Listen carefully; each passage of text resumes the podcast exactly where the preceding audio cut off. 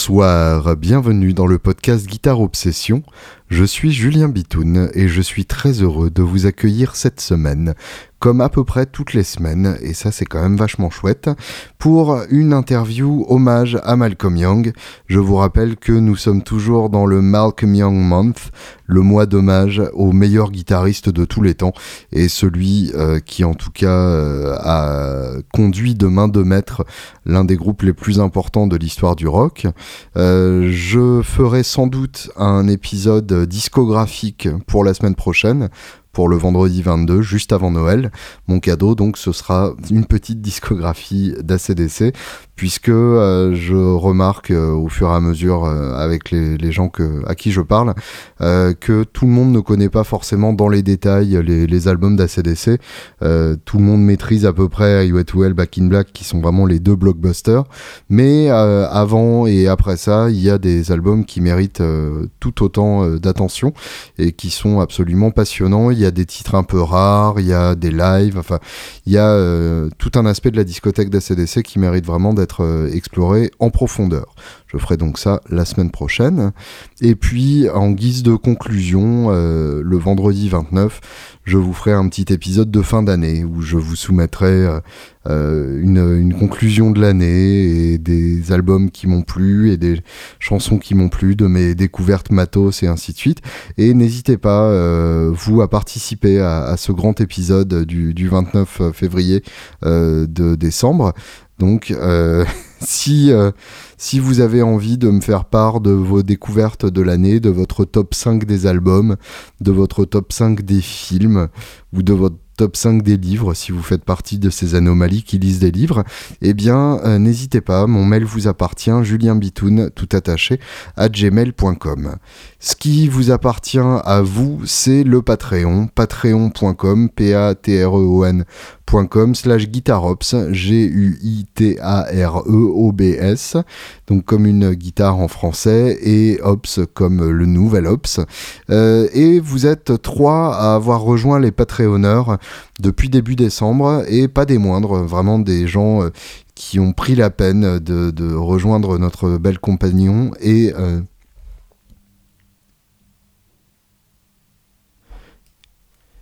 des gens qui ont pris la peine de rejoindre notre belle communauté et euh, qui m'ont envoyé des messages. Enfin, vraiment merci. David, Marc et Bernard, qui sont donc les trois nouveaux Patreonneurs de ce mois-ci. N'hésitez pas à les rejoindre et à supporter ce podcast par vos moyens financiers aussi maigre soit-il, je prends toujours, c'est toujours bon à prendre et euh, c'est ce qui me permet moi de continuer à le faire en disant à mon cœur mais écoute tous ces gens qui ont besoin de t'entendre et puis finalement de me noyer de la douce illusion que qui que ce soit en a quoi que ce soit à foutre. Pour l'interview de cette semaine, j'ai choisi Laura Cox et Mathieu. Euh, Laura Cox que vous connaissez bien entendu, euh, non pas parce que je l'ai euh, invitée à de nombreuses reprises pour la Guitar Fest, ça vous la connaissiez déjà, mais tout simplement parce qu'il s'agit de la guitariste la plus célèbre de France, qui a commencé comme sensation YouTube tout à fait méritée, avec un jeu et un son vraiment excellent, et qui a ensuite euh, monter son groupe justement avec Mathieu à la guitare rythmique et euh, qui sillonne les routes de France et de Navarre avec François à la basse qu'elle a rencontré d'ailleurs dans les loges d'une guitare fest et euh, du coup depuis nous avons ce, bassiste commun et pas des moindres et donc j'ai demandé à, Laura et Mathieu de venir parler de, Malcolm Young d'ACDC et puis on en a profité pour parler aussi de, la carrière du groupe de la carrière de Laura en, tant que, que vidéo star. Enfin, c'était vraiment euh, passionnant et j'espère que ça vous intéressera aussi. Et puis, euh, comme euh, toutes les semaines pendant le Malcolm Young Month, vous aurez droit à deux riffs d'ACDC explicités par Paul Iron et moi-même. Paul qui fait Angus dans le haut-parleur droit et euh, votre serviteur qui fait malheureusement euh, Malcolm dans le haut-parleur gauche. Et cette semaine, vous aurez droit à Touch Too Much, qui est un riff extrêmement complexe et qui mérite vraiment d'être euh, écouté en détail, et Thunderstruck, parce que bah, c'est une pierre angulaire du, de, de l'univers ACDC. Et d'ailleurs, par un hasard assez marrant, Mathieu a empoigné ma SG pendant l'interview pour jouer le, riff de Thunderstruck dessus en guise d'illustration de, de son propos et je me suis rendu compte qu'il l'a joué vachement mieux que moi. Bon, à ma décharge, je ne l'ai pas encore bossé puisque ça fait pas encore partie des titres qu'on reprend avec le tribute à CDC, mais quand même, faudra que je lui demande de me le montrer. Merci à toutes et tous d'écouter ce podcast. À la semaine prochaine et bonne semaine.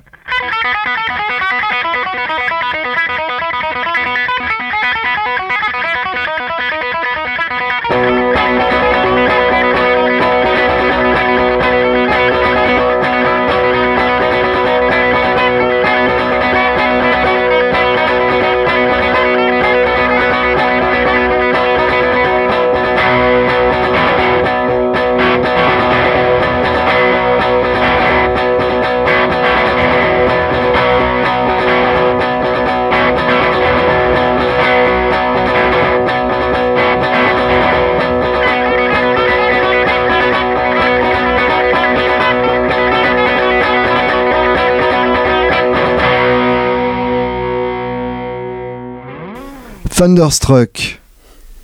Et là, euh, on a vraiment euh, l'exemple de, la, du, côté euh, inébranlable de Malcolm, puisque je crois que c'est pendant au moins les deux premières minutes qu'il garde toujours ce putain d'accord de, de si et qu'il n'en bouge pas du tout. Et c'est à quel point on comprend aussi qu'Angus est un gros branleur à faire tout le temps la même chose pendant une minute. Ouais, bah, à la base, euh, ce truc, euh, c'est un, un, exercice d'angus sur lequel Malcolm a posé une, rythmique et ça a marché. Hein. Mais. Et là, quand tu l'écoutes bien, la rythmique de Malcolm, c'est pareil, c'est diabolique le fait qu'il garde juste son, son bête accord de, de 6-5 là. Mm-hmm. Et qu'en fait, euh, il joue entre les cordes qui frottent et les cordes qui frottent pas, parce qu'en fait, euh, des fois il y en a qu'une, des fois il y en a deux. Euh. Ouais, t'as un balayage qui est hyper fin là-dessus, effectivement. Ouais, c'est d'une finesse. Que j'ai tenté d'approximer, mais qui est, pas, qui est, pas facile à choper du tout. Non, mais on, on le bossera, ça, mais au moins, tu sais que ça y est. Voilà, c'est ça. C'est le plus important, c'est pas juste dire Oh, il fait des si Mais ce qui est intéressant, c'est que, en fait, par-dessus ça, Angus fait d'abord la descente, le 1, 1, 1, 1, 1, 1, 1, 1, 1, et ensuite il passe sur le et que, en fait, à, à ce moment-là, Malcolm ne le double pas. Malcolm continue sur, le, sur ce putain de si.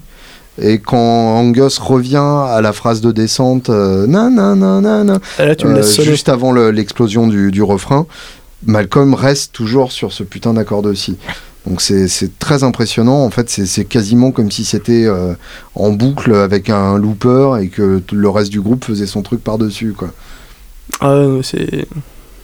C'est vraiment un putain de métronome, hein, ce Malcolm.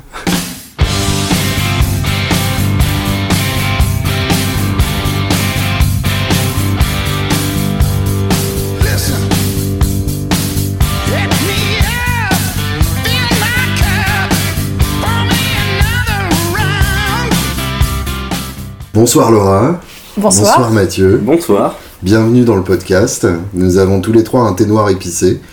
Donc là, vous êtes assortis euh, en mode podcast. C'est ça. Et merci beaucoup d'avoir accepté cette invitation. Donc je vous ai invité, euh, alors d'abord parce que vous êtes des, musiciens que, j'apprécie et des copains. Bah nous on a accepté parce que on t'apprécie aussi. Donc finalement il y, a une certaine logique là-dedans. Et, euh, et aussi accessoirement pour rendre hommage à Malcolm Young puisque je sais que vous êtes au moins aussi fan euh, d'Asdes que moi. Euh, d'ailleurs, vous ne le voyez pas à l'image, mais Mathieu porte un Christmas jumper ACDC du plus bel effet. Offert par Laura. Voilà, avec des petits canons en guise de reine. Ouais, et il n'y a pas les big balls qui traînent quelque part, mais... voilà, a very ACDC Christmas, et ça, c'est quand même pas de la merde. Euh, bah, on va commencer tout simplement. Racontez-moi l'une et l'autre votre rencontre avec ACDC, euh, avec la musique du groupe et le, le, rôle que ça a eu pour vous Je laisse commencer Mathieu parce que c'est lui le plus fan dans l'histoire. Ok. si tu veux, c'est pas très galant, mais euh, en fait, moi, j'ai je sais pas, je, devais avoir genre 7 euh, ans et évidemment ça se passe souvent avec un cousin ou un copain ou je sais pas quoi. Mhm. je ne parle pas de premier rapport sexuel ou quoi que ce soit, bien sûr, ce serait très tordu. non, en fait, j'ai. On y viendra, ça. ACDC peut aussi faciliter ça. oui. Ça va pas aider entre nous. Hein. Ah bah en fait, euh, j'étais chez, chez mes, mon oncle et ma tante et euh, mon cousin était en train d'écouter un, truc que je trouvais fort sympathique et euh, il s'avère que c'était Way to Hell évidemment. Hmm. juste le, le, refrain comme ça, je me suis dit putain c'est vachement sympa, je connaissais pas. Enfin, c'est vraiment un enfant quand un, un premier riff, une première chanson qui est, qui est attirée par ça. Je lui ai demandé ce que c'était et, et, du coup immédiatement je lui ai demandé bah, tu peux me prêter des albums et tout. J'ai écouté chez moi et, et ça a été le coup de foudre quoi. Je me souviens de la jaquette de Fly on the Wall, euh, que, qui est un album qui est un peu sous-estimé et qui a des super riffs et tout, mais en fait c'était un premier contact avec les jaquettes, les, les, les, covers de Fly on the Wall, Die to Hell et tout. Hmm. Et, euh, et, voilà, depuis je suis, je suis, je suis tombé dedans et j'ai grandi en écoutant euh, quasiment que ça, quoi. J'ai fait toute ma culture musicale, c'est à base de SDC, quoi. C'est marrant que tu parles des pochettes parce que hmm. Jusque-là, ça a toujours été le sujet euh, un peu gênant, balancé sous le tapis euh, quand on parle de la CDC. Enfin, on peut pas dire que ce soit euh, le groupe qui a fait beaucoup de recherches en termes de, ah oui, visuel. Clair. Mais, mais en tout cas, quand on est enfant, c'est quelque chose qui, qui nous touche. Euh, je pense euh, en, en, premier, je me souviens, bah, parce que là, c'est les albums qu'on m'a prêtés quand j'étais petit. Mais après, les deux premiers trucs que j'ai achetés avec ma mère, on était allé à Carrefour, à Virgin. Bon, j'ai acheté le Donington. Bon, ça, il n'y a pas spécialement de recherche, la photo floue un peu par excellence mmh. et tout. Et par contre, le jour où je lui ai dit, tiens, j'aimerais acheter ça, et je lui ai sorti le If You Want Blood, elle a regardé, elle, elle, connaissait pas SDC, elle m'a dit, je, je, vais pas t'acheter ça, c'est quoi, c'est quoi ce pour, truc euh Pour ceux qui ne voient pas, c'est Angus qui se fait harakiri avec sa SG. c'est ça. Et qui saigne profusément. Voilà, et, euh, et c'est vrai que c'est un, un, côté fun, mais, mais pour le coup, pour des parents qui n'y qui, qui connaissaient rien à, à, SDC et à tout, ça, ça peut avoir un côté mmh. effrayant et limite, mais je vais pas laisser mon gosse acheter un truc pareil. Bien sûr, et c'est justement ça qui fait que le gosse veut écouter. Et bien sûr. C'est comme, les, comme les cassettes de Maiden, euh, voilà, c'est pareil. Mmh. Et c'était première rencontre avec Bon Scott en plus, parce qu'avant je mmh. connaissais que la voix de Brian Johnson. Enfin, j'avais pas tilté qu'il y avait eu, euh, j'avais entendu sans doute I Wet Well des tas de fois avant sans me rendre compte. Mais c'est vrai que la voix de Bon Scott qui arrive sur Riff Raff, c'est quelque chose qui marque aussi. Euh. Mmh. et puis il y a la puissance du logo. Ouais, bien Au-delà de, des, pochettes, euh, le, logo est un des meilleurs logos de rock de tous les temps. Carrément. Le gros point commun, ouais.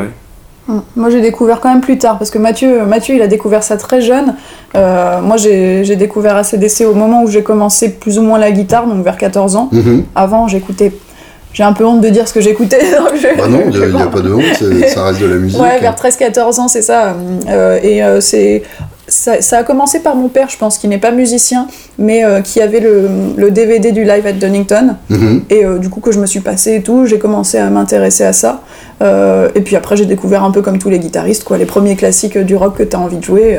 et puis je me suis mise comme ça. Mais non, mon père, il, a, il avait pas peur de me montrer à CDC. et qu'est-ce que tu écoutais avant alors? Je te le dirai pas. Oh non Non, bah. Les compiles de la Star Academy. Nickelback. Euh.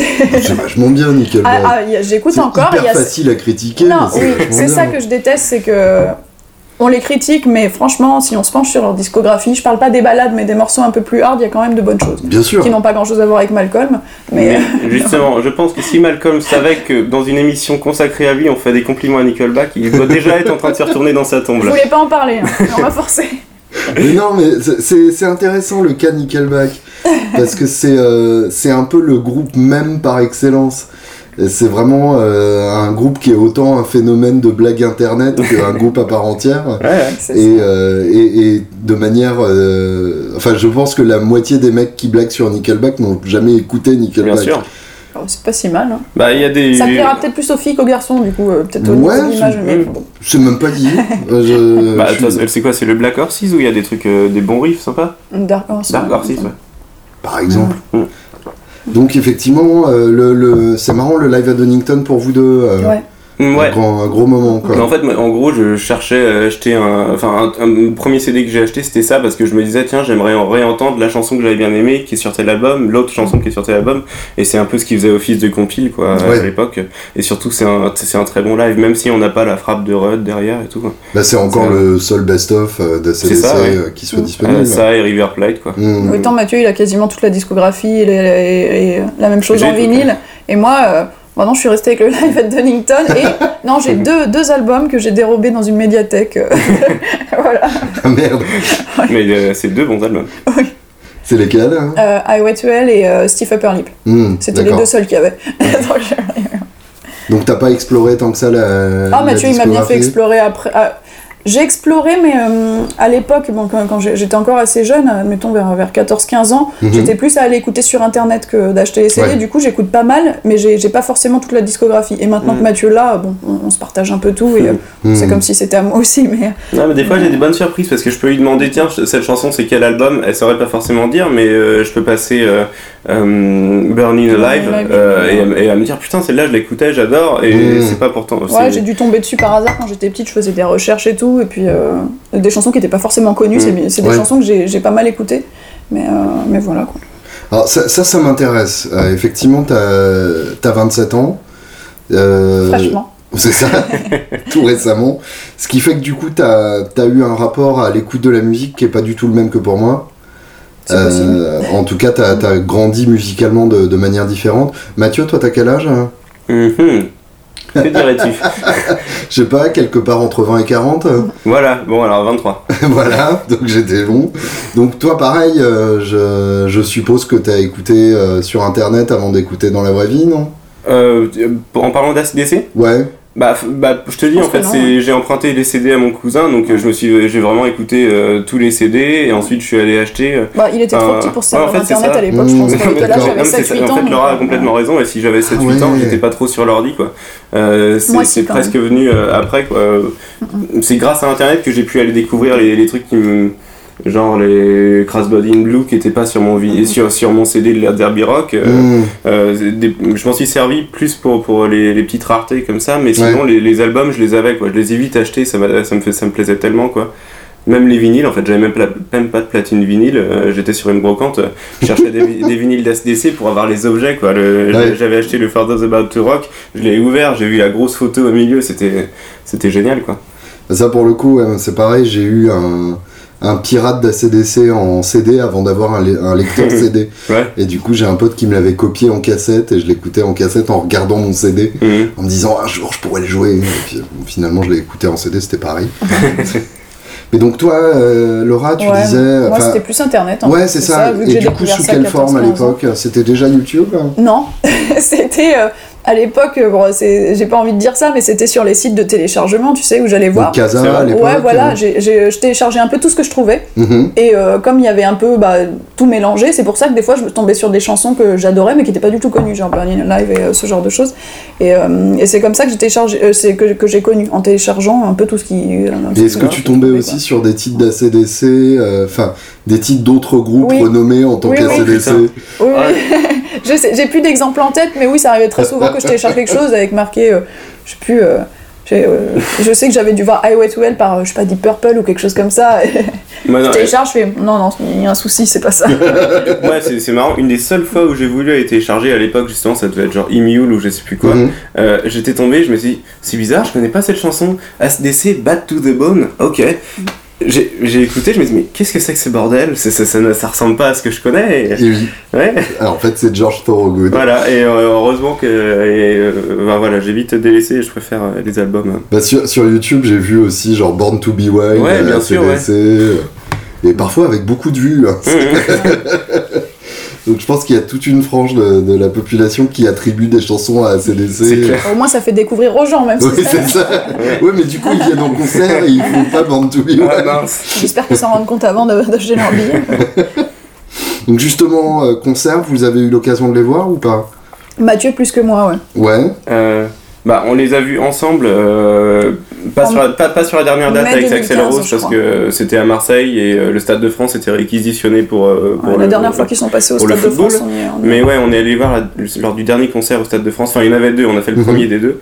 Je crois que c'était 23 mai 2015. C'est ça. Donc c'était déjà Chris Slade à la batterie. Et moi, c'est la seule fois où je les ai vus en mm. fait. Et je regrette de ne pas y être allé avant parce que c'était vraiment un, bon concert. Et Mathieu a eu la chance de les voir. ouais, bah en fait, moi, le en gros, euh, comment dire, j'ai comme, j'ai connu SDC euh, à 7-8 ans, j'ai tout de suite, je suis tout de suite devenu fan, mais comme je suis né en 94, bah, je venais de louper le coche pour Steve Appley, la tournée et tout ça. Et de toute mhm. façon, j'aurais été un peu petit. Et du coup, on va dire que de, de 2002 à, euh, bah, à Black Ice, euh, j'étais en mode allez, je suis un fan, j'attends, j'attends, j'attends. Quand est-ce qu'il y a une prochaine tournée, un prochain album et tout. Sachant que ça, ouais, ça correspond pile à la période de battement. Euh, c'est ça. Où ils ont signé chez Sony, ils ont fait les premières parties des Stones, le, pas en le France. gros battement et, et du coup, moi j'attendais, je gonflais tout le monde avec SDC alors que j'ai l'impression que personne connaissait parce qu'il n'y avait pas d'actualité.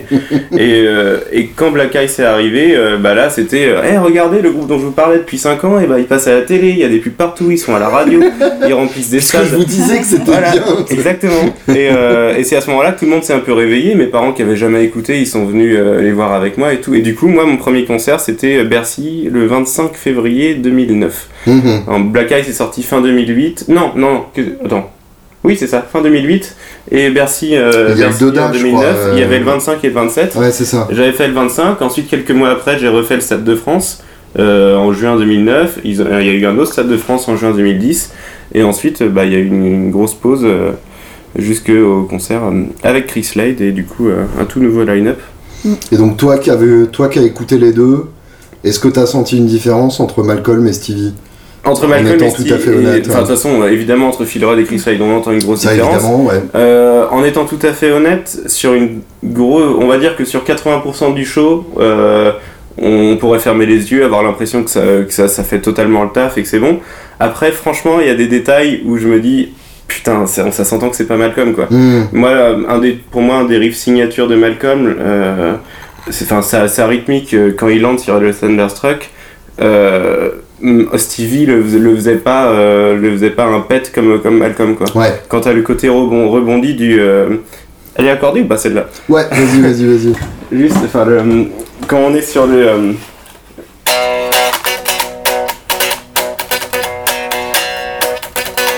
Ça, Malcolm, il le fait vraiment rebondir et Stevie, il a pas. Enfin, euh, quand je l'entendais, je me disais, mais quoi? Il l'a. C'est grossier en fait, c'était. Hmm. Enfin, Ouais, ouais, là, je là, je fais un peu dansant, mais, mais, mais franchement, dans les. T'es presque malhonnête quand même dans ta manière de les un peu, jouer. un peu malhonnête, mais franchement, en fait, à écouter, je trouvais que ça, ça manquait de ce groove et de ce côté rebondi et propre à Malcolm. Après, Mm. franchement, sur tout le reste du concert, euh, il, il déchire vraiment. euh, C'est dans la, de toute façon, dans la démarche, c'était de la personne la plus légitime. euh, Ah bah c'était le seul. euh, voilà, il bien y, a- personne d'autre qui pouvait reprendre cette place-là. Et quand, par exemple, quand il fait le début du, du TNT, il est tout à fait, euh, tout à fait bon. Quoi. Il y a, y a Mm. aucun souci. C'est juste sur les rythmiques un peu plus rapides, un peu plus rebondis. Mais c'était pas Malcolm Deux ans après. Mais qui est Malcolm? Stevie est mort? non mais euh, ouais, on, Celui on- qui courait devant là, c'était qui?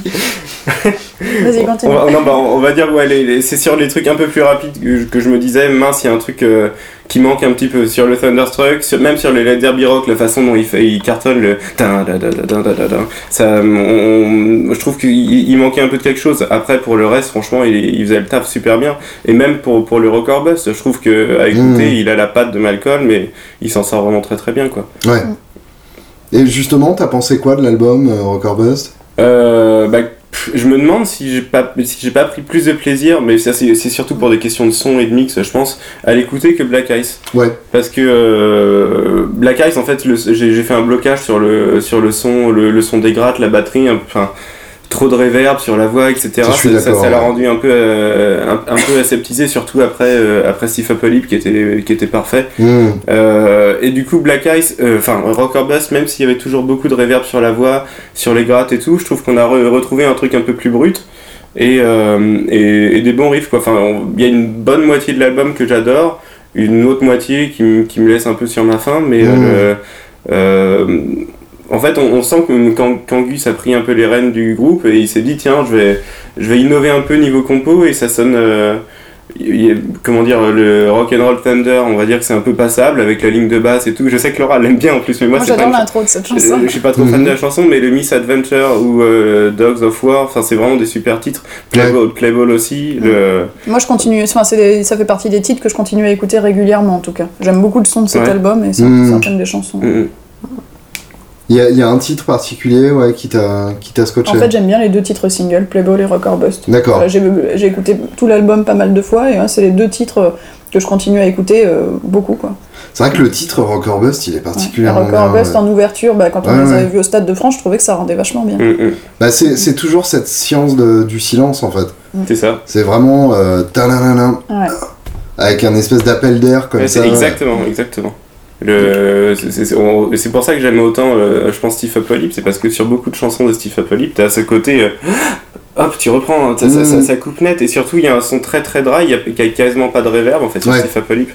Quand à chaque fois que j'écoute euh, n'importe quelle chanson d'un autre groupe ou même d'un autre album d'ASTC et que je passe sur Steve Apocalypse, t'as ce côté, bim, dans la face, immédiatement super sec, et Enfin, de toute façon, il faudrait que j'arrête de parler de cet album parce que. Non, mais je trouve que je trouve que c'est sur Steve Upper Lip qu'on entend le mieux le son des deux frangins. Ouais. Qu'on les différencie le mieux parce qu'ils sont pas nés vraiment euh, mm-hmm. de façon extrême euh, et, très peu traités, effectivement. Ouais, c'est clair. Puis, même pour la prod globale, euh, enfin, ça se sent que George Young, c'est le dernier album qu'il a fait avec eux, mm-hmm. tu te dis, bah voilà, c'était George Young au sommet de son art, quoi. C'était une tuerie. Et ouais, c'est c'est dommage qu'ils aient pas hum, voulu retester avec lui pour les albums suivants parce que le Black Ice par Brendan O'Brien, fallait se douter que ça apporterait quelque chose d'un peu plus. Euh, un peu trop produit et un peu plus aseptisé. Ça pour le coup, n'étant pas dans les petits papiers du groupe, mm, mm. je sais pas qui a décidé ça et pour quelle raison, mais. Mais par contre, c'était pas forcément l'idée. Je crois savoir que c'est Malcolm qui, euh, alors qu'il était déjà atteint d'Alzheimer, a dit à Angus Brendan a fait du bon boulot pour Black Eyes, du coup je vous conseille de rebosser avec lui pour, pour l'album suivant. Même si Malcolm euh, savait qu'il était, euh, on va dire, condamné, euh, c'est lui qui aurait dit à Angus continue avec lui. Hmm. Donc bon, c'est qu'il doit être quand même assez satisfait. C'est juste que moi, au niveau esthétique du groupe, je préfère vraiment ce qu'il ce y avait période. Non, et puis vu la situation, c'est difficile de contester Bien sûr, ouais. le hmm. conseil du frangin ouais, ouais. Qui, est, qui, est, sur la sortie. quoi. Hmm. Parlons de la mort de Malcolm, justement. Euh, où vous étiez quand vous avez appris et... C'est la question que je voulais pas que tu poses. Ah ouais, carrément. Tu veux vraiment savoir où on était ah bah, On était à Carrefour et j'étais en train d'essayer un soutien-gorge dans la cabine d'essayage. Non, non, non, non, non, non. J'étais en, train d'essayer une combinaison d'ours. Oui, c'est ça. Ah oui, quand dans la cabine. Et puis Mathieu, il m'attendait assis euh, dans, sur une chaise de l'autre côté de la porte. Il me fait oh, Laura, il se passe un truc. Puis moi, j'étais en train d'essayer euh, ma, combinaison. toi en ours Oui, quoi Exactement. Qu'est-ce qu'il y a?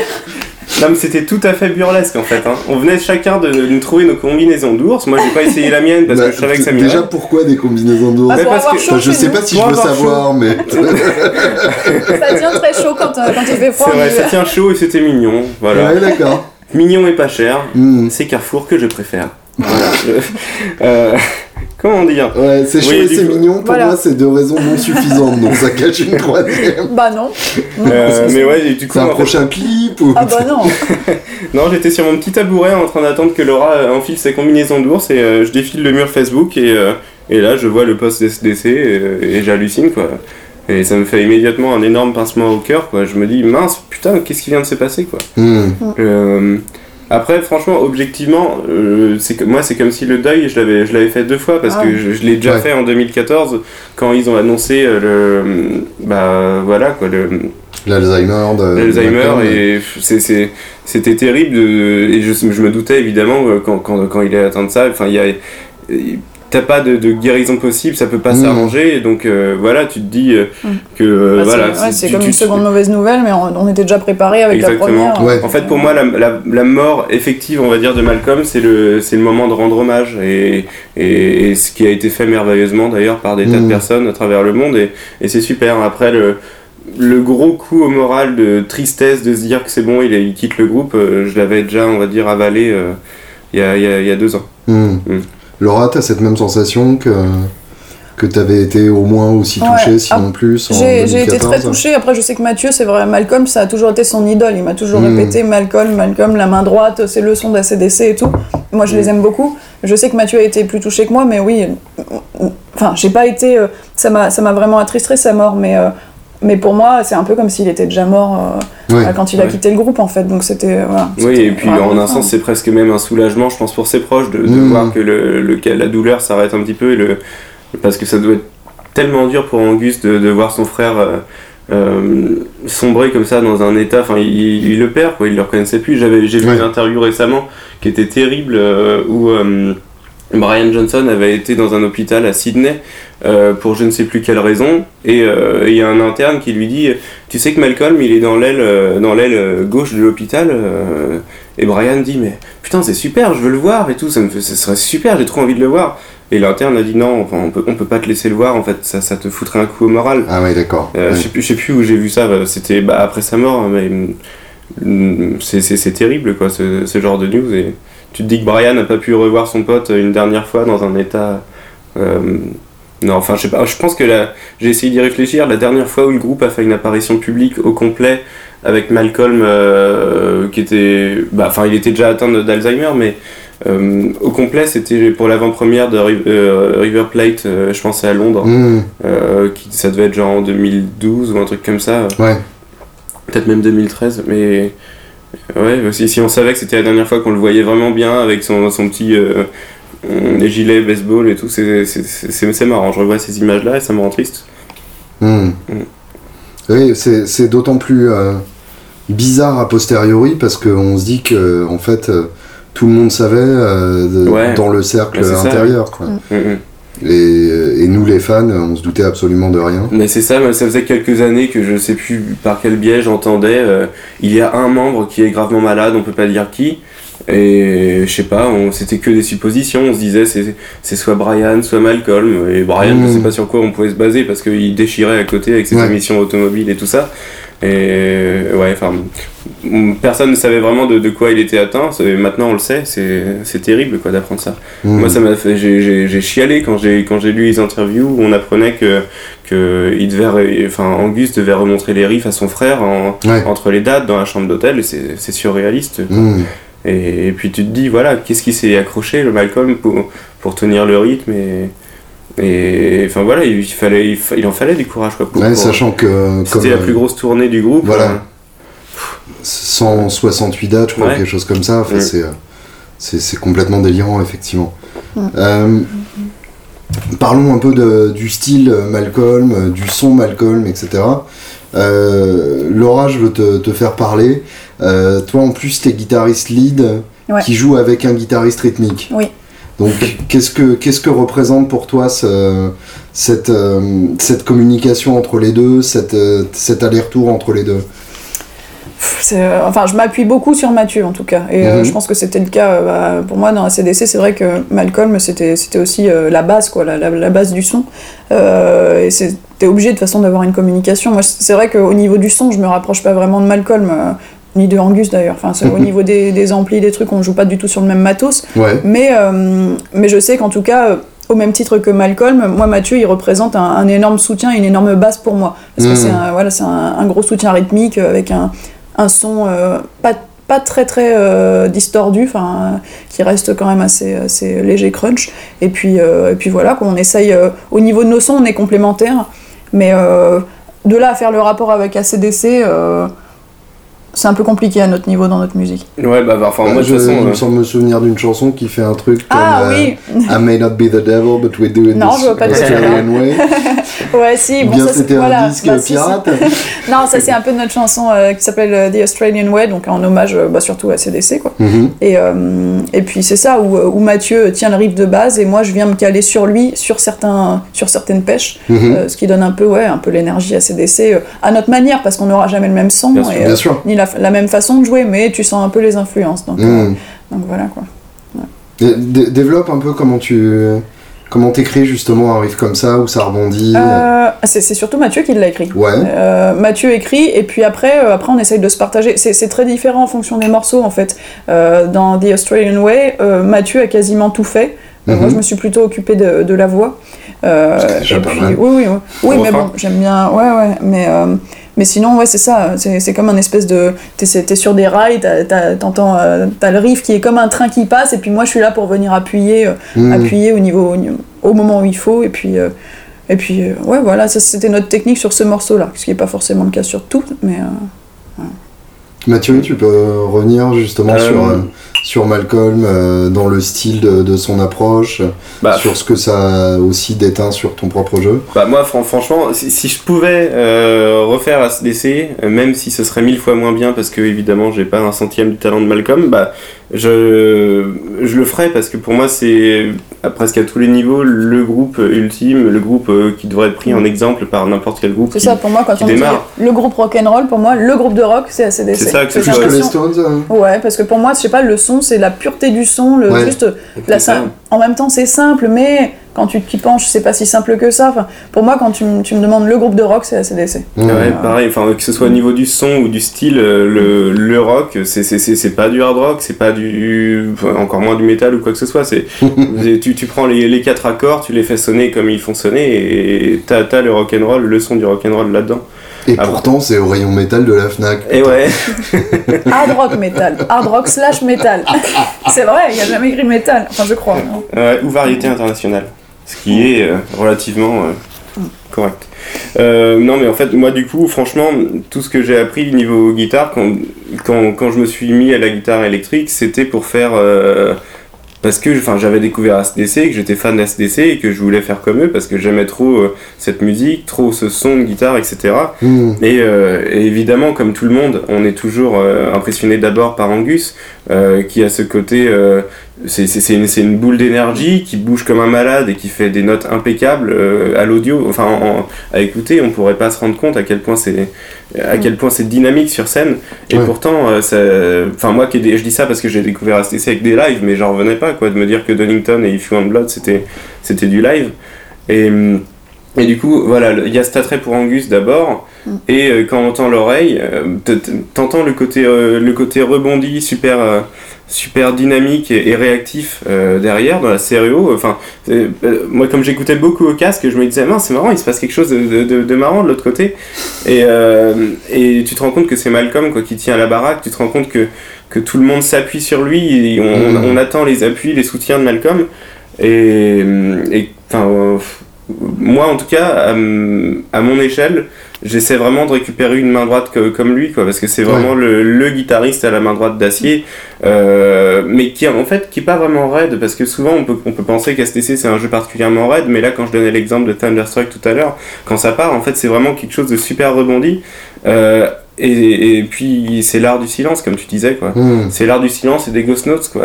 Quand, quand, quand, quand, ça, quand t'arrêtes et que t'as juste les, les, les, les, arrêts rythmiques comme ça, ça, ça donne énormément d'impulsion et c'est quelque chose que j'ai envie d'essayer de retrouver dans nos riffs à, dans nos riffs à nous, parce que pour, enfin, pour moi c'est la perfection, euh, la perfection rythmique, en plus la complémentarité avec Angus, enfin, c'est super, quoi.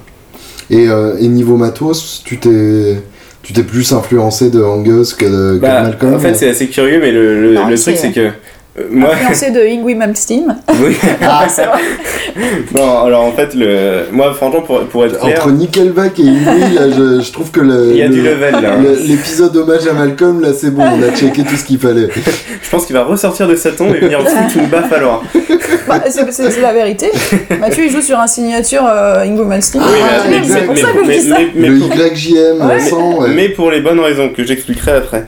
Mais euh, non, en fait, moi, franchement, pour être franc, si j'avais pu euh, jouer sur une, euh, une Black Falcon, une White Falcon ou une Jet Firebird, je l'aurais fait parce que pour le son, c'est ce que je préfère pour la rythmique. Mhm. Parce que c'est le son de Malcolm et parce que c'est ce qu'il y a de mieux. En fait, moi, si je joue sur SG, c'est d'une part parce que j'aime le look et évidemment, il y a l'empreinte d'Angus là-dedans, mais c'est surtout parce que j'ai une manière d'attaquer qui est assez bourrine mhm. et, et, la SG, c'est la seule guitare qui a un corps, un corps chanfrené. Euh, et que je trouve euh, très très joli esthétiquement. J'aurais pas envie de jouer sur Strat euh, des riffs comme on fait. Et en fait, pour, le, pour, le, confort, en fait, je préfère vraiment jouer sur SG parce que mon bras il repose bien là-dessus et sur toutes les guitares qui ont un binding, enfin un corps avec binding à 90 degrés, comme une Les Paul ou comme la Jet Firebird ou comme euh, mhm. je ne sais quoi. En fait, je fais trois chansons et ensuite j'ai un hématome sur le bras euh, avec une boule et je l'ai fait à quelques concerts et, et la, boule sur le bras qui met trois jours à partir, c'est vrai que c'est pas terrible. Donc là, au moins, au moins la LG ça, ça, glisse bien et euh, c'est vrai que c'est pas très cohérent, mais en fait, moi, niveau son, hmm, c'est vraiment Malcolm dont je suis mm. totalement fan. Et je joue sur SG, je refais du Malcolm sur une SG en fait.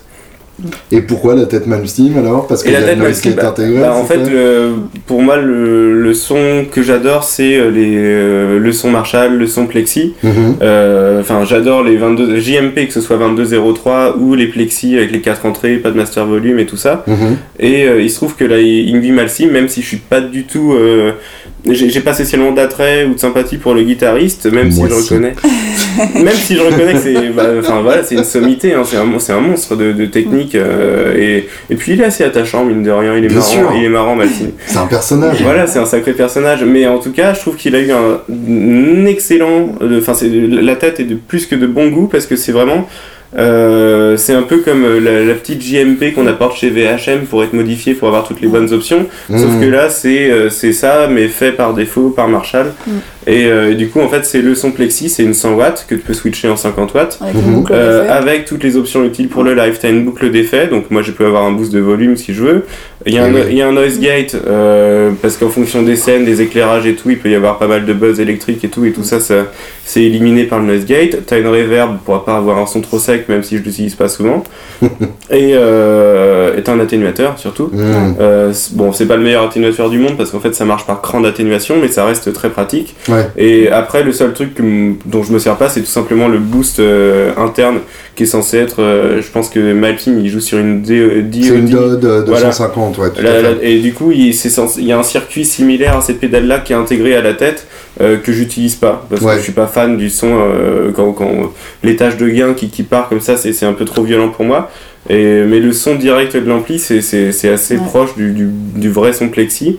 Euh, qui me plaît bien. Donc euh, pour le live c'est un bon compromis entre le son le son qu'on aime et puis les euh, des, des, petites caractéristiques modernes comme ça pour mm-hmm. aider pour le live c'est quand même bien. Moi je l'adore c'est juste qu'elle est beaucoup trop lourde pour que c'est la plus lourde des c'est un monstre. Bah, rien que effectivement la boucle d'effet c'est pas con du tout.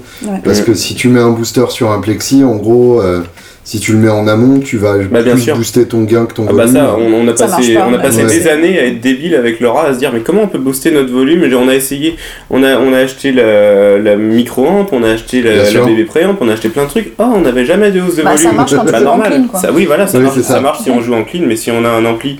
En plus, ils sont pas over-saturés les amplis, quoi. J'aime bien avoir un, un, gros crunch quand, qu'ensuite je peux gérer au potard. Mm. Euh, mais là, euh, c'est vrai que ça marchait pas et heureusement la boucle d'effet ça vient aider pour ça. Mm. Et en fait, ça me ferait trop chier de dénaturer ma, ma 2203 ou ma vraie JMP euh, pour, pour mettre, de rajouter une boucle d'effet et tout. J'aime bien garder les vraies têtes vintage d'origine et au moins, c'est pas un sacrilège, j'ai une Ingvi Valsine qui euh, voilà c'est c'est un outil quoi. Voilà c'est un, un, bon outil qui sonne bien euh. au niveau du look elle est sympa aussi c'est pas comme si bah c'était une tête customisée avec des, des tribales c'est pas la Kerry King où t'as le tribal dessus voilà euh, ou la JVM qui a 3 milliards de potards. C'est ça. Et tu, tu, fais partie de, de ces rares personnes dans, dans, notre communauté guitaristique qui ont la chance de jouer régulièrement sur un Marshall fort. Oui. Parce que nous autres euh, guitaristes euh, hybrides de salon, euh, on ne peut que rêver du, du, son de plexi avec des pédales qui nous le promettent sans jamais le donner. quelles sont les, les caractéristiques d'un plexi poussé à donf? Est-ce que c'est facile à jouer? Est-ce que tu as eu des mauvaises surprises au début bah, Déjà, en fait, je peux la, la je peux pas. Elle a le son plexi grossièrement, mais je mhm. peux pas dire que c'est une tête plexi parce que, bah voilà, évidemment, il y a l'atténuateur et tout ça. Euh, mais elle est, elle a pour avoir la vraie plexi, en fait, il y, a, il y, a, quelques mois, je me suis trouvé une, une JMP, enfin, c'est le Graal euh, que je cherchais depuis fort longtemps, une JMP 50 watts euh, de fin 67, donc une des toutes premières JMP, en fait. Avant, ça s'appelait encore la JTM 50 et tout. Mhm. Euh, et euh, elle est en train d'être mise en état par un, un ingénieur euh, belge, là, l'ingénieur de Solo Dallas d'ailleurs, ah, qui fabrique les, les, les TSR, les, toutes les pédales Solo Dallas. Et quand, quand je l'ai eu, cette tête-là, je me suis dit, putain, ça sonne quand même plus organique, ça, ça a plus de grains, ça a plus de corps que la Jam. Euh, ça a plus facilement des harmonies, enfin des mhm. harmoniques. Euh, ça, ça, ça vraiment su, comment dire, ça, ça heavy quoi. ça, ça, répond, c'est encore plus réactif. Déjà que la White Jam est réactive. Là, je suis au potard, je peux, je peux avoir à blinde un son euh, avec beaucoup de corps, avec avec la, de la présence et, de la comment dire, beaucoup de tranchants. Bon, après, c'est aussi la SG qui joue. Mais et je, redescends, j'ai un vrai clean, quoi. C'est mmh. assez, assez, incroyable. Et du coup, c'est avec ce genre de tête-là qu'on apprend à jouer au potard. Parce que moi, mon premier ampli, c'était un Spider.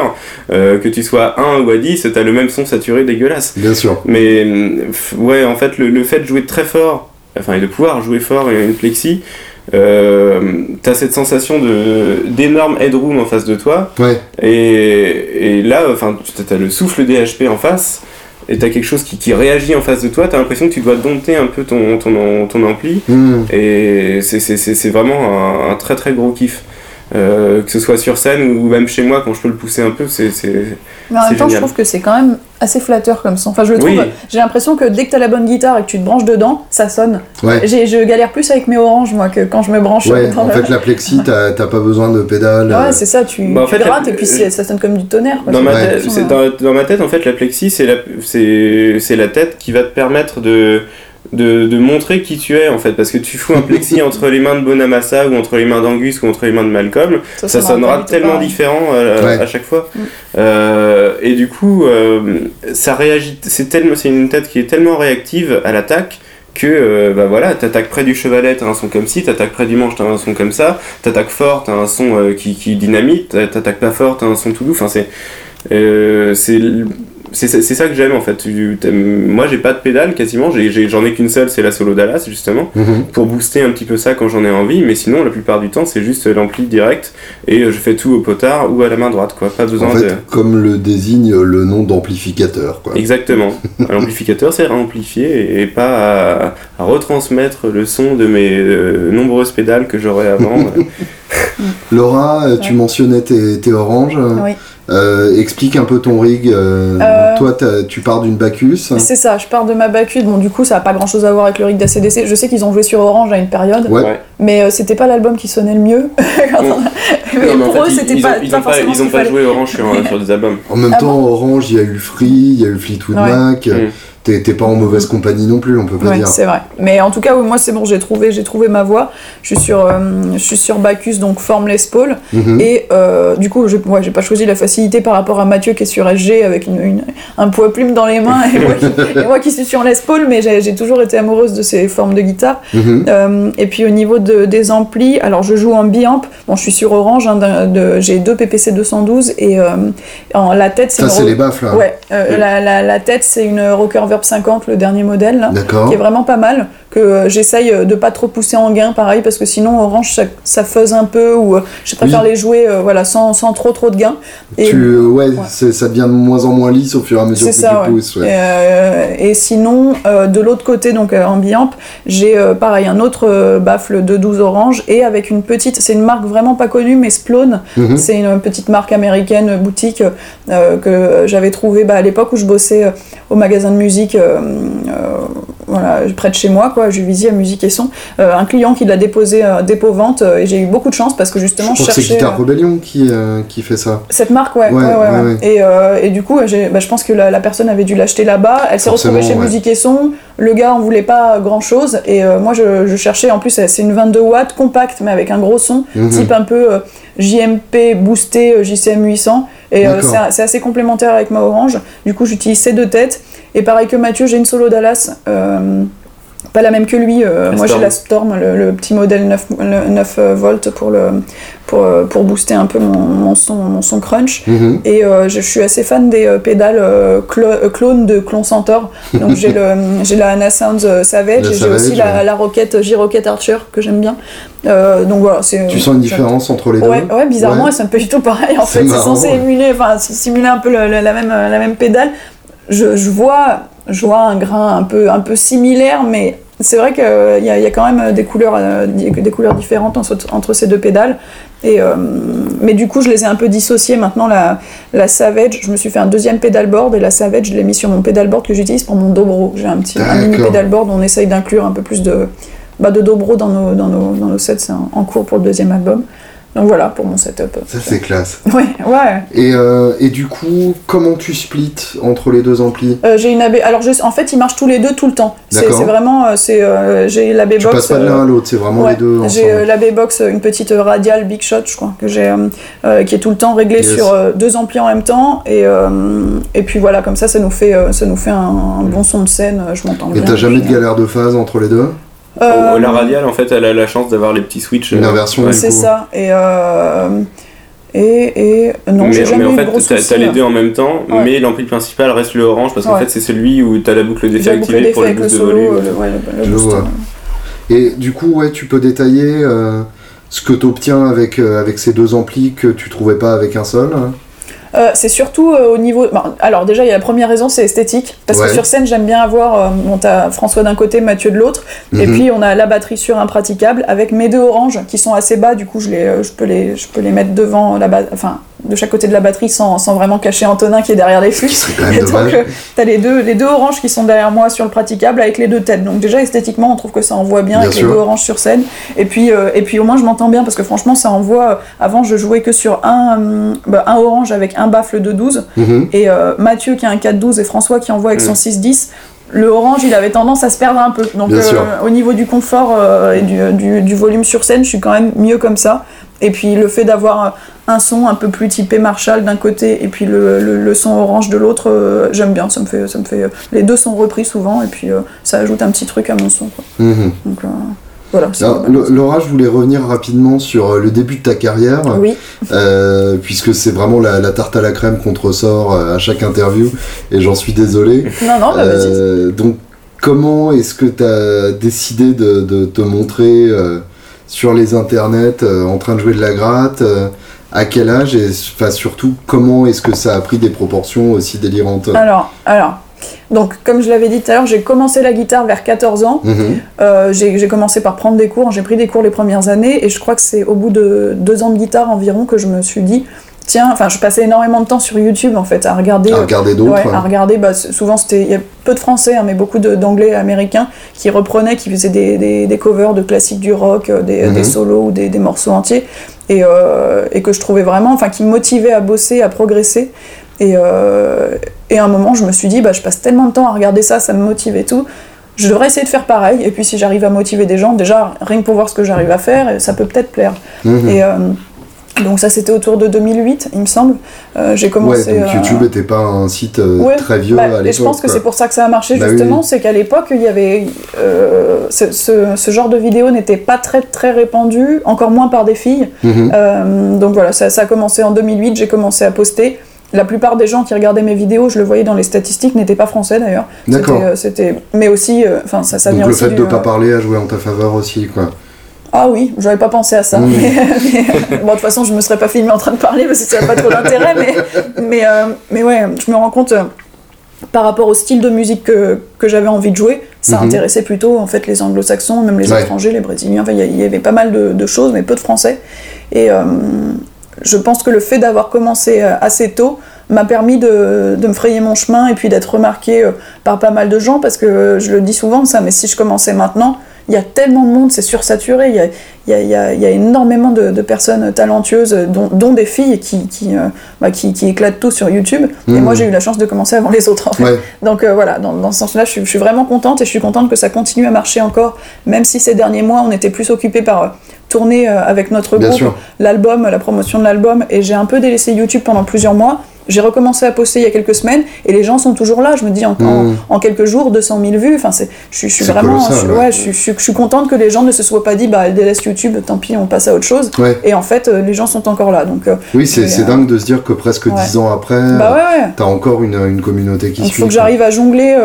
Ah, évidemment, là maintenant, ma, ma, priorité et ma principale motivation, c'est le groupe. je suis tellement heureuse maintenant d'être passée. Bah, c'est déjà grâce à Mathieu parce que à la base, j'étais très bien toute seule chez moi devant ma webcam hmm. à poster des vidéos. Je trouvais ça. Enfin, et comme j'ai toujours été assez réservée, ça m'allait très bien. Juste de jouer toute seule sur des playbacks, euh, des, backing tracks.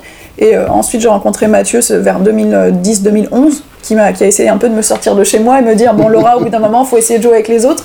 Et j'avais pas trop envie. Et je savais pas jouer avec les autres surtout. Euh, et là, du coup, bon, j'ai essayé de m'ouvrir un peu. Et depuis, on a le groupe, là, depuis. bah, qui est vraiment au complet depuis 2015.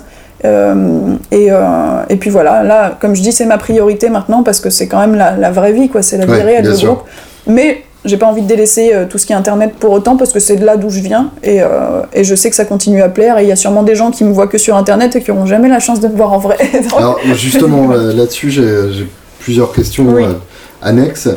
déjà, quelle part, enfin, est-ce que tu vois des gens euh, venus des vidéos qui viennent au concert Est-ce que c'est deux publics complètement différents ou quel est le, diagramme euh, là-dessus C'est vrai qu'il y a beaucoup de gens qui me disent en concert, je t'ai découvert sur YouTube. Ou je t'ai découvert dans Guitar Part aussi, ça arrive mmh, beaucoup. Je me rends compte qu'il y a pas mal de gens qui me disent, au fait, les rubriques euh, sur, euh, sur Guitar Part, c'est super, continue, continue. Donc, Sachant que tu continues pas, mais... bah, je continue pas de façon régulière, mais on compte bien revenir avec Mathieu de façon ponctuelle. Il suffit voilà, d'avoir des idées. Là, c'est vrai que ces derniers temps, j'avais plus trop la tête à ça, et comme je disais, j'étais plus dans le groupe. Mais, mais dès qu'on a des nouvelles idées et quelque chose à apporter au magazine, mmh. on le fera, quoi. Mais, euh, mais oui, je me rends compte qu'en concert, c'est très souvent YouTube, Guitar Part, donc ça a quand même joué là-dessus. Il y a sûrement des gens qui sont là, qui ont juste entendu parler du groupe, qui ont, qui ont dû. Euh, de plus en plus. Euh, ouais, bah, soit parce que l'album est sorti et qu'on a eu bénéficié d'un peu de promo. Ou, mais bouche à oreille commence à faire son effet. Il y, a, y a même des, bah, des étrangers qui désespèrent qu'on vienne pas dans leur pays, donc ils viennent à nous. Il y a un, monsieur qui est venu du, du, Michigan nous voir dans le nord de la France et qui est venu avec son chauffeur limousine et qui a dit Je vais m'acheter une Bacchus Laura Cox signature, il faut que tu me la signes. Et justement, c'est celle qu'on a rapportée aujourd'hui. Il a fait l'aller-retour euh, dans une petite ville du Nord pour nous voir. Et on a ah un fan qui vient régulièrement aussi nous voir d'Angleterre, un Texan qui habite à Londres. Donc il y a des gens qui finissent par se déplacer en fait pour venir nous voir de. Ça, c'est classe. Mais, euh, mais ouais, ouais, mais ce qui est bien, c'est de voir que euh, de, de semaine en semaine et de mois en mois, il y a quand on, arrive à ramener quand même de plus en plus de public et surtout de nouvelles personnes, même des gens. Hmm. Je suis même contente d'avoir des gens, encore plus d'ailleurs, euh, qui viennent me voir et qui ne me connaissaient pas de YouTube et qui découvrent le groupe et qui, qui voilà, qui, qui aiment et, euh, et ça fait plaisir d'avoir du nouveau public. Et ça, c'est plus le cas au fur et à mesure. Oui, ouais, ouais, là, ça veut dire que le, travail de groupe porte ses fruits et puis, euh, et puis c'est encore plus valorisant pour nous. Quoi. Je préfère me dire qu'il y a des gens qui viennent parce qu'ils aiment notre musique de groupe et qui aiment ce qu'ils ont entendu plutôt que parce qu'ils ont vu mes seins sur YouTube.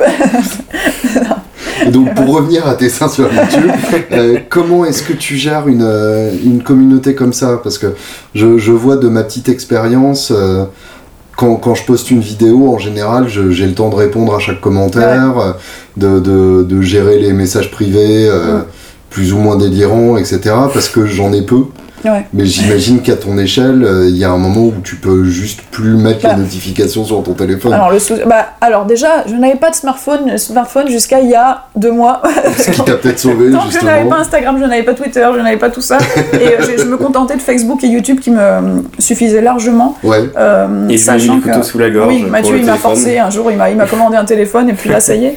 Mais, mais parce que j'en voulais pas, en fait. Je me disais, je passe déjà assez de temps sur mon ordinateur, j'ai pas mmh, besoin d'avoir Internet tout le temps avec moi. Et, euh, et là, euh, du coup, en fait, ce qui se passe, c'est que euh, Bon, sur YouTube, c'est un peu compliqué de répondre parce qu'il y a vraiment trop trop de messages et puis souvent, bon, c'est des commentaires où il y a, ça nécessite pas vraiment besoin de réponse. Ouais, J'essaie de répondre sur les premiers commentaires comme je peux et hmm. ensuite, je me dis que les gens qui, qui, aiment vraiment ce que je fais et ce que le groupe fait viennent me contacter sur Facebook. Donc sur Facebook, j'essaie de répondre à tout. Le souci, c'est que je suis pas très ordonnée. Donc parfois, ça prend du temps et parfois, bon, je laisse accumuler des messages pendant un mois et là, je sais que j'en aurai pour des heures et des heures devant moi à répondre et à faire le tri. Mais jusqu'à maintenant, c'est vrai, voilà, j'utilisais que YouTube et Facebook. Euh, sachant que là où je réponds le plus et là où je suis le plus réactif, c'est quand même sur Facebook. Et depuis que j'ai un téléphone euh, bon, qui me permet d'aller sur Internet, j'utilise aussi Instagram. Et, euh, et voilà, bon, j'essaye de m'adapter en fait à ce qui se fait maintenant. Quoi. Hmm. Et justement, avec, avec ce, ce côté-là, pareil, je reviens à ma petite échelle. même moi, je me fais troller. Donc j'ose même pas imaginer ce que toi tu. Euh, bah, moi je fais plus attention. Ouais, toi tu arrives à laisser glisser. En plus sur internet c'est quand même très facile de critiquer. C'est le principe. J'ai énormément de commentaires positifs et je me concentre là-dessus. Après les hmm. critiques constructives évidemment je les prends et puis euh, ça m'intéresse de voir ça. Mais euh, euh, je pense qu'à partir du moment où les gens voient une fille, euh, ils, ont, bon, ils aiment bien rigoler, ils aiment bien faire des commentaires, des fois sexistes ou quoi. Hmm. C'est pas grave, franchement, je. je ça t'arrive à laisser pisser Ah bah oui, oui. je vois pas ce que je peux faire, je vais pas les répondre. Oui, bien sûr. Au, moins, le point positif, c'est comme il y en a beaucoup qui apprécient euh, la musique, entre guillemets, bah, le... c'est les quelques trolls qu'il va y avoir ils vont, passer pour des cons parce qu'il y a des vrais fans qui vont répondre, mais tu sais ce que tu dis, c'est de la merde en hmm. fait. Sauf qu'après, ça, ça, démarre sur des débats interminables dans des et, voilà, et du coup, ça se retrouve tout en haut des sans poil Godwin, inévitablement. donc non, je fais, je fais plus. Mais vous avez déjà donc une régulation au sein des fans, quoi. Enfin, au sein des, des commenteurs. Oui, enfin en tout cas, au final, c'est vrai que j'ai tendance à poster sur YouTube et puis euh, les mettre de côté, plus jamais mais même ne plus jamais aller regarder ce qui se passe. Contrairement à Facebook où là je regarde assez et comme Facebook, le, je pense que les gens qui sont abonnés à la page ce sont souvent des gens qui aiment, donc sur Facebook, j'ai quasiment très très rarement de commentaires négatifs, mais sur YouTube c'est vrai que je laisse faire et puis, euh, puis voilà. Et dernière question sur YouTube.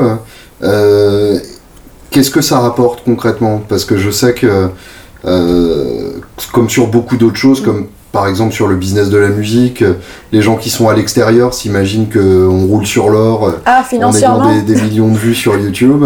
Bah, J'imagine que c'est à peu près comme un de maison disque. Bah, alors déjà, ce qui s'est passé, c'est qu'avant que je comprenne qu'on pouvait gagner de l'argent par YouTube, il s'est écoulé quelques années, donc quelques millions de vues étaient déjà passés. D'accord. Et, c'est pas euh, rétroactif. Hein. Non, Enfin, de ce que. Ah, t'as peut-être certains programmes qui sont proposés qui te le permettent, mais moi je passe par le. Comme ça marche au clic, je pense, c'est euh, pas rétroactif. T'as raison, euh, c'est au nombre de, de pubs Ouais, c'est ça, mais je passe par l'espèce de programme officiel, le Google, Google AdSense. Mm-hmm. Et du coup.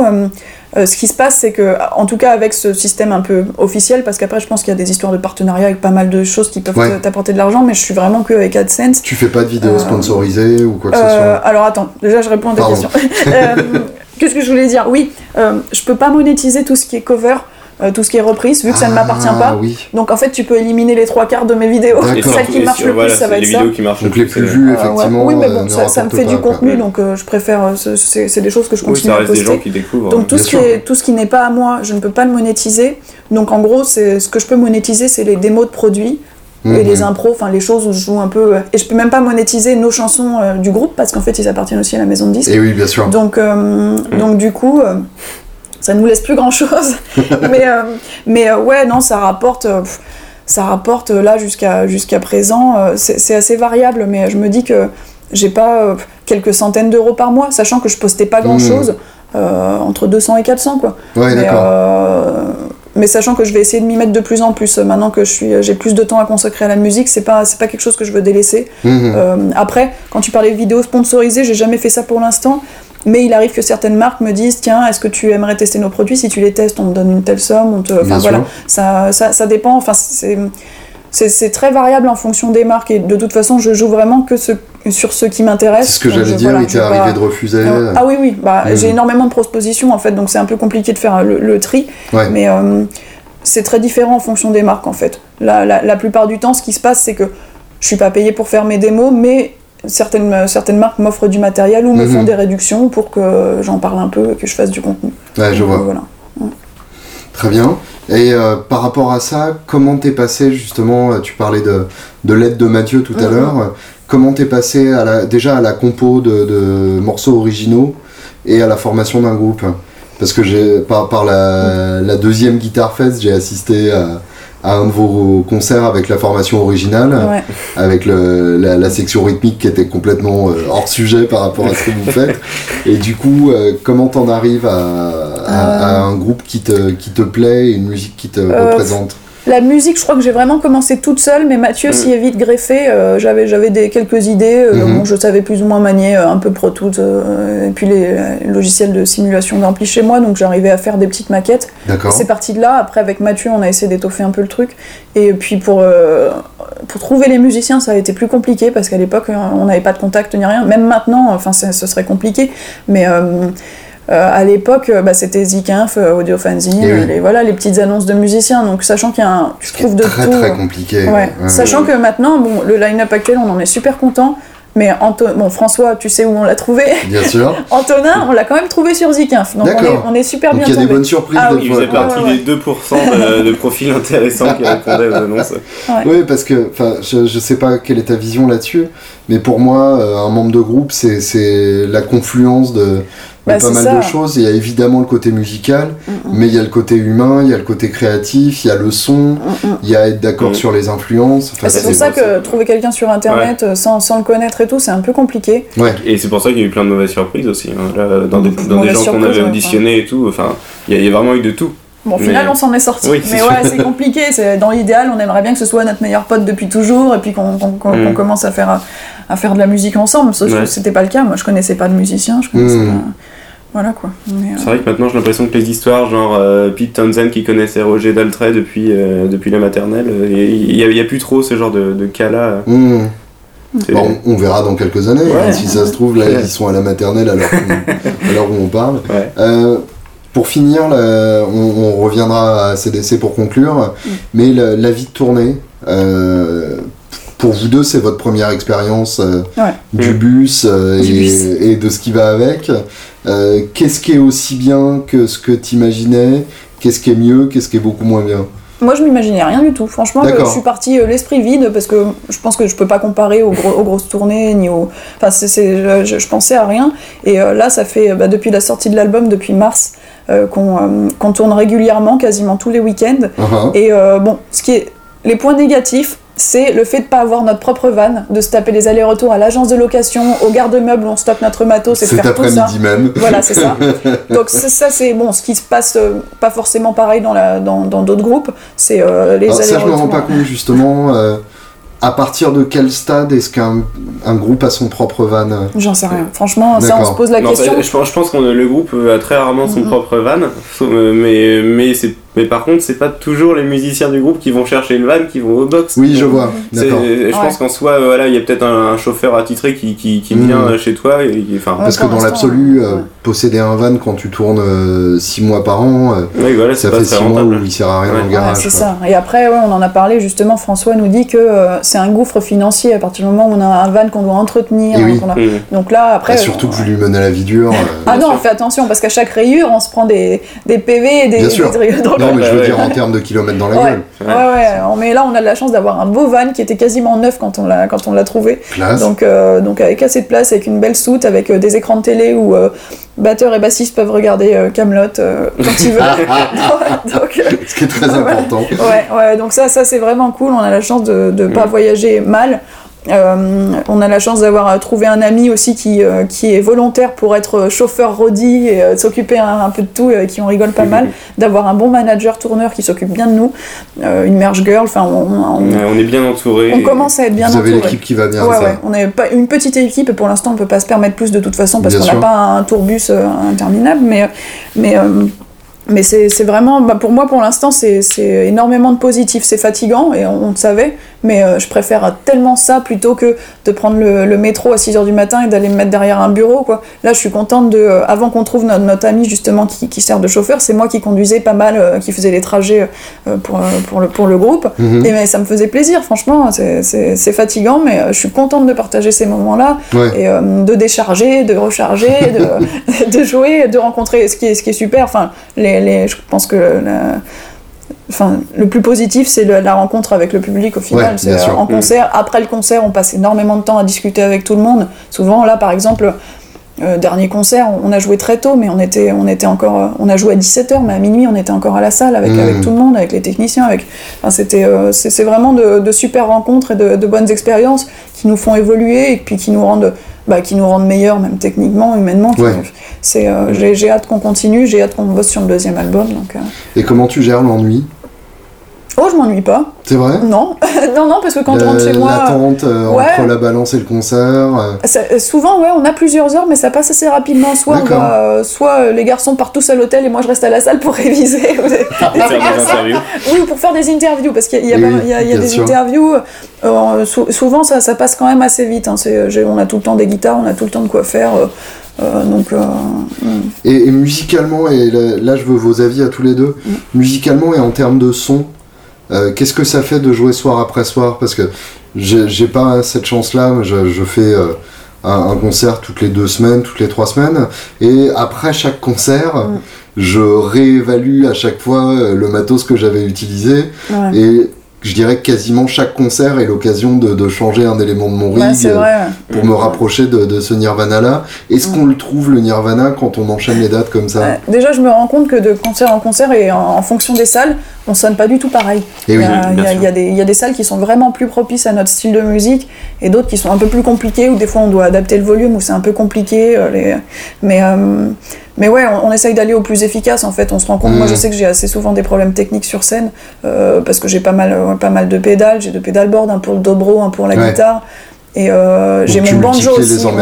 J'ai le banjo que j'utilise sur scène et qui est très compliqué à faire ressortir avec un groupe de rock qui joue derrière. Bien sûr. Et le sans-fil qui fout la euh. Et, le système sans-fil qui est pas 100% fiable. Donc il y, a, y, a, souvent des petits, des petits couacs, mais bon, on essaye de, justement de d'arranger ça, euh, bah voilà, d'arranger ça de concert en concert. Et voilà, quand on se dit il y a un problème, on pointe le problème, on essaye de régler ça. Donc c'est pas encore 100% parfait, mais on est sur la bonne voie. Je sais pas ce que t'en penses, Mathieu. Bah, le, le, souci, c'est que même si on a un matos qu'on adore et, et que, comment dire, quand on l'a testé pour la première fois, on se dit c'est bon, c'est le son que je vais prendre avec moi en tournée. Mm. Euh, c'est ça, on le retrouve pas forcément tous les soirs. Il, y a, il, y a, des, moi, il y a des soirs où je me suis dit, mais c'est bizarre, mon HP, on, dit, on dirait que les, les, HP ont moisi, ça sonne comme des cartons, c'est trop bizarre. Et tu parlais tout à l'heure des, des, systèmes euh, électriques euh, particulièrement bruyants. Ouais. Et, enfin, on a, on a des tas de mauvaises surprises par rapport à ça, et en fait, je pense qu'à un moment, euh, on relativise et on se dit dans tous les cas, le son de base il est là. Hmm. Ensuite, il faut faire confiance à l'ingé son parce qu'il suffit d'un 57 mal placé ou d'un 56 tout court. Ou alors d'un E609 placé à l'envers. ça, c'est arrivé. Ou d'un, à l'envers le micro. Ou le 58, le 58 qui pend entre deux, H, deux HP, et ça c'est pas mal. Bien sûr. Et, comme il y a du vent, et ben, ça te fait euh, presque une stéréo. un flanger artificiel. Mais euh, non, il y, a tellement de, de conditions réunies pour pour qu'on n'ait pas le son dont on rêve, qu'au bout d'un moment, faut relativiser et se dire, nous, dans tous les cas, on arrive avec euh, le matos qui fait qu'on sonne comme nous. Après, euh, faut espérer que l'ingé son euh, fasse, fasse de son mieux aussi, quoi. Mais moi, je sais que quand, quand j'entends le son qui sort de mon ampli face à moi, je suis ravi. je demande de mon ampli dans mon retour. il suffit que là on a du coup on a le son du 57 qui peut être soit trop criard, soit mal placé, soit je ne sais quoi, plus le son du retour qui a des HP tout pourris. Euh, je me dis, mais attends, si les gens entendent ça en façade, c'est de la merde. Non, mais du coup, il faut, euh, essayer de se préoccuper voilà, de nous, ce qu'on peut faire de notre côté, et faire bien sûr, parce que sinon, c'est sans fin, quoi. On passe notre temps à me dire, merde, euh, il aurait fallu mettre un, un Sennheiser ou mettre je ne sais quoi, il aurait fallu que les retours soient changés. Enfin bon, c'est. Non, mais globalement, ça se passe pas mal. Après, c'est vrai que notre, moi, en tout cas, mon pedalboard évolue en fonction là, des, des semaines, et hmm. je suis quasiment arrivé à ce que je voulais. J'ai baissé un peu le gain sur mes amplis parce que je trouve que ça sonne un peu plus clair au final. quand Et tu sais ce qui m'a fait penser à ça? C'est depuis qu'on a fait le Guitar Fest. C'est vrai? Ouais, sur le Kelt, comme euh, je connaissais pas trop et tout, et je trouvais qu'il réagissait mieux quand je jouais avec euh, beaucoup moins de gains. Mhm. Euh, j'étais à la limite enfin, ouais, du, clean crunch. et au final, j'étais pas très à l'aise sur scène, mais j'ai regardé les vidéos et je me suis dit, bah, bizarrement ça sonne mieux, c'est plus aéré, c'est plus, je sais pas. Faut la rentrer dedans. Ça, ouais, ça, ça, met plus en valeur, ça donne un peu plus de, de main droite et puis de, de, voilà, de sueur, mais, mais euh, j'ai baissé un peu depuis le Guitar Fest, j'ai baissé un peu le gain sur mes amplis. Euh, Classe. Merci Julien. Bah, euh, en, en, termes musical, vous sentez une évolution de, de la collusion du groupe de, de, votre interaction au fur et à mesure des dates ouais, Je sens qu'on est un peu plus en place parce qu'on essaye de bosser ça. Au début, c'est vrai que bah, comme François et Antonin sont très, comment dire, euh, ont eu une meilleure formation musicale que nous, enfin une mm. formation musicale tout court d'ailleurs, et ont beaucoup bah plus de bagages et beaucoup plus d'expérience. Euh, euh, on sait qu'on peut se caler sur eux et on sait que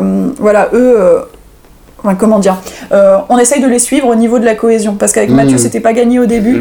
Et, euh, et, là, on essaye de, de, voilà, de se concentrer de plus en plus sur être en place, euh, être tight. Et, et je... Se forcer à écouter la batterie, se forcer à jouer au clic. Moi, c'est un truc que j'avais jamais fait et j'ai encore énormément de mal.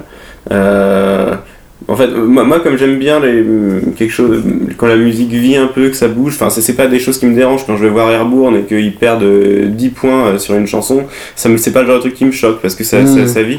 Mais euh, c'est vrai qu'à partir du moment où on joue au clic, c'est important d'essayer d'être cliqué. Mm. Mais c'est vrai que pour, euh, en soi, même si moi j'aurais adoré que ce soit comme dans les Stones ou dans ACDC où tu as le batteur qui se fixe, euh, qui se base, on va dire, sur la rythmique de Keith ou, ou Phil Rudd qui se base sur la rythmique de Malcolm mhm. pour tenir le, le tempo.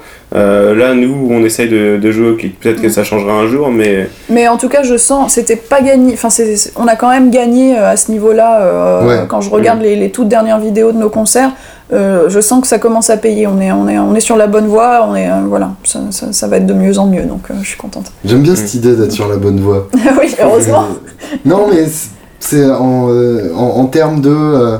de toute façon, vous n'est jamais arrivé. Il y a ah bah ça c'est sûr qu'il y aura toujours. ouais, ouais. Mm. Pour terminer, ton riff préféré d'ACDC Je pense que ça va, ça va peut-être pas plaire à tout le monde, mais j'aime beaucoup Play Ball. Je trouve qu'il y a une partie chicken picking et tout qui me, qui me, plaît beaucoup, quelque chose qu'on trouve pas forcément dans la plupart de leurs riffs en fait. Ta chanson préférée d'ACDC euh, For Those About to Rock. Ton album préféré? Et euh, I Wait Well, je pense. Mathieu, même question? Ah mais Laura a répondu tac au tac et en fait moi je suis ah. incapable de te dire tout ça. On commence par le riff. Euh... J'adore. On va dire que le premier riff que j'ai eu envie de jouer à la guitare, qui était un peu dur, c'était Riff Raff. Pas mal. Ouais. Meilleure chanson Meilleure chanson. Overdose. Hmm. Qui est donc sur Let There Rock. Ouais, et qui, qui ouvre la phase B. Qui, est splendide.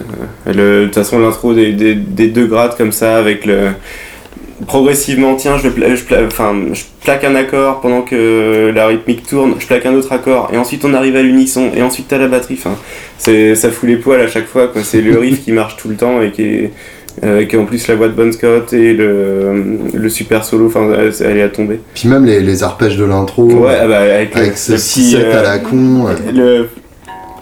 Oh là, t'en perds. Merde, mais qu'est-ce que je fais? C'est en dessous. Ah oui, putain. Voilà. Enfin, en fait, tu vois la, petite note pourrie au début qui arrive. Et ensuite on repart sur le. C'est c'est le Larsen euh, qui était en train de partir. Ouais, ouais. Et enfin, elle, a, elle a vraiment quelque chose de, super cette chanson. Tout, tous les, c'est ça, les Larsen qui partent, euh, heavy quoi. Et comme tout l'album Let's Be Rock quoi. Et ton album préféré justement? Ça par contre c'est vachement chiant et vachement dur. Je pense qu'en fait le je suis fan de Powerhead, je suis fan de Led Zeppelin Rock, euh, le son de Back in Black est parfait, et Wet Well est super. Et curieusement, en fait, euh, je pense que dans la cohérence de l'album, ce que un, qui, me fait vraiment quelque chose à chaque fois, ça doit être le Steve Applip. Curieusement. Après, euh, ça, ça se fierait pas pour une île déserte, mais. Il faudrait au moins un coffret pour une île déserte. C'est ça. Très bien. Merci Laura, merci Mathieu. Merci Julien. Merci Julien.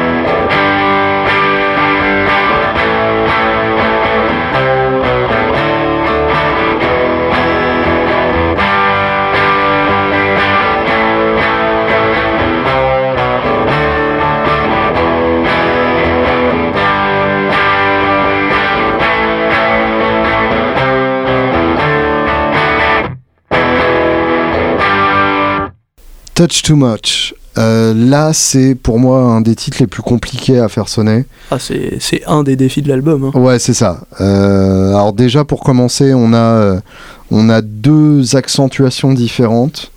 Euh, Angus, on est dans, un, dans une accentuation qui fait teinte, teinte, teinte, teinte, teinte, teinte, teinte, alors que Malcolm, on est sur teinte,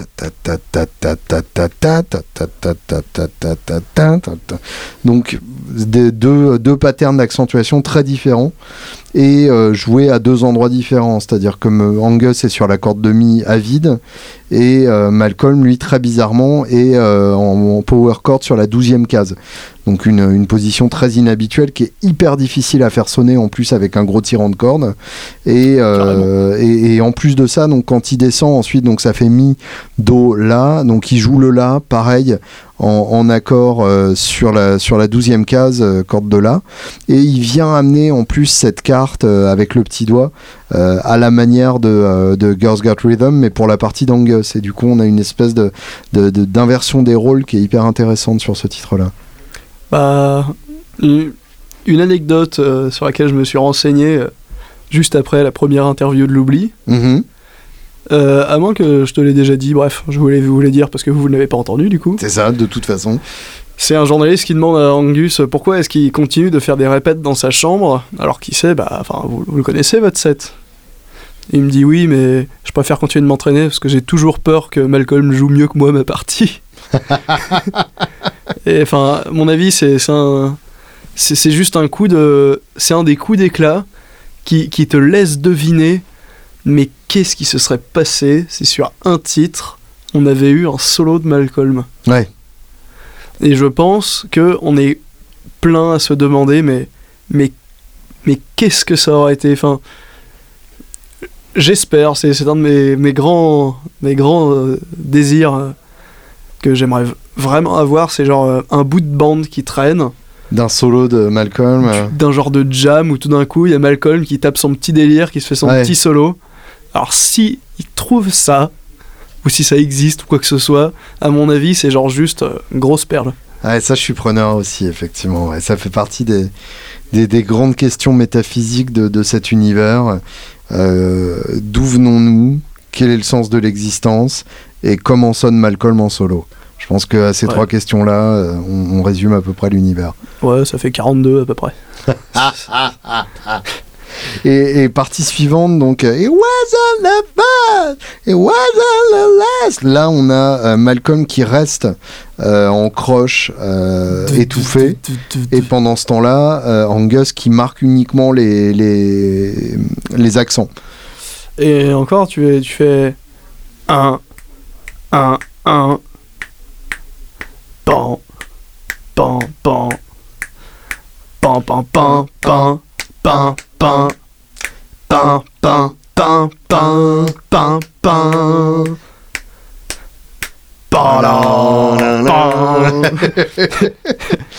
si, on est même synchro sur la voix, c'est que ça a une chance de passer. Mais ça, effectivement, c'est euh, hyper compliqué euh, à, mettre en place correctement. C'est un pattern d'accentuation qui paraît complètement aléatoire et qui pourtant marche parfaitement. Bah, c'est surtout, euh, en fait, moi, c'est pas vraiment le côté aléatoire qui, qui m'a gêné la première fois. Mm-hmm. Euh, parce que euh, quand tu l'écoutes assez, tu la vides dans l'oreille. Par contre, le gros piège, c'est d'essayer d'en mettre plus qu'il y en a. Et oui, bien sûr. Voilà. Ça, ça c'est un gros ou deux accents, genre t'inquiète, quoi. Voilà, genre t'inquiète, ça va passer, ni vu ni connu. et en soi, quand tu le fais, c'est pas que ça sonne mal, mais du coup tu perds un peu, plus t'en rajoutes, plus tu perds euh, de la puissance des accents initiaux. Bien sûr. Voilà. Et, à noter que euh, le deuxième couplet se joue différemment du premier. Ouais, euh, parce que c'est... c'est encore très différent. C'est-à-dire que pour la partie de Malcolm, on revient, on a les mêmes accords, sauf qu'on les joue dans des positions en haut du manche avec les cordes à vide. Donc euh, le, mi classique, le, do classique en, power chord et le la classique. Et euh, du coup, ça donne encore une, finesse supplémentaire. T'as le petit chicken picking en octave aussi à un moment. Euh. Mm-hmm. Et où là, du coup, tu te rends compte que. Ça, c'est après le, solo, du coup, ouais. Ouais, mais c'est. Enfin, après le premier solo, du coup, c'est. C'est merveilleux d'avoir juste ce côté très rythmique, encore une fois, mm-hmm. d'Angus avec derrière les pêches de toute la section rythmique où t'as l'impression que c'est limite si Malcolm euh, il, tient pas en même temps euh, la basse, la batterie et sa guitare. Parce que du coup euh, t'as l'impression qu'en fait il fusionne tout ça, il prend une pelle et il t'en met quelques coups dans la gueule et c'est genre juste pain pain pain. Alors ah ouais d'accord. Tu résumes ça très bien je trouve. Tu vois quand j'ai appris que le petit surnom que Malcolm donnait à sa guitare c'était The Beast je sais pas pourquoi, j'ai tout de suite vu un genre de pelle sur laquelle il aurait, il aurait peint genre une tête de bulldog avec de la bave.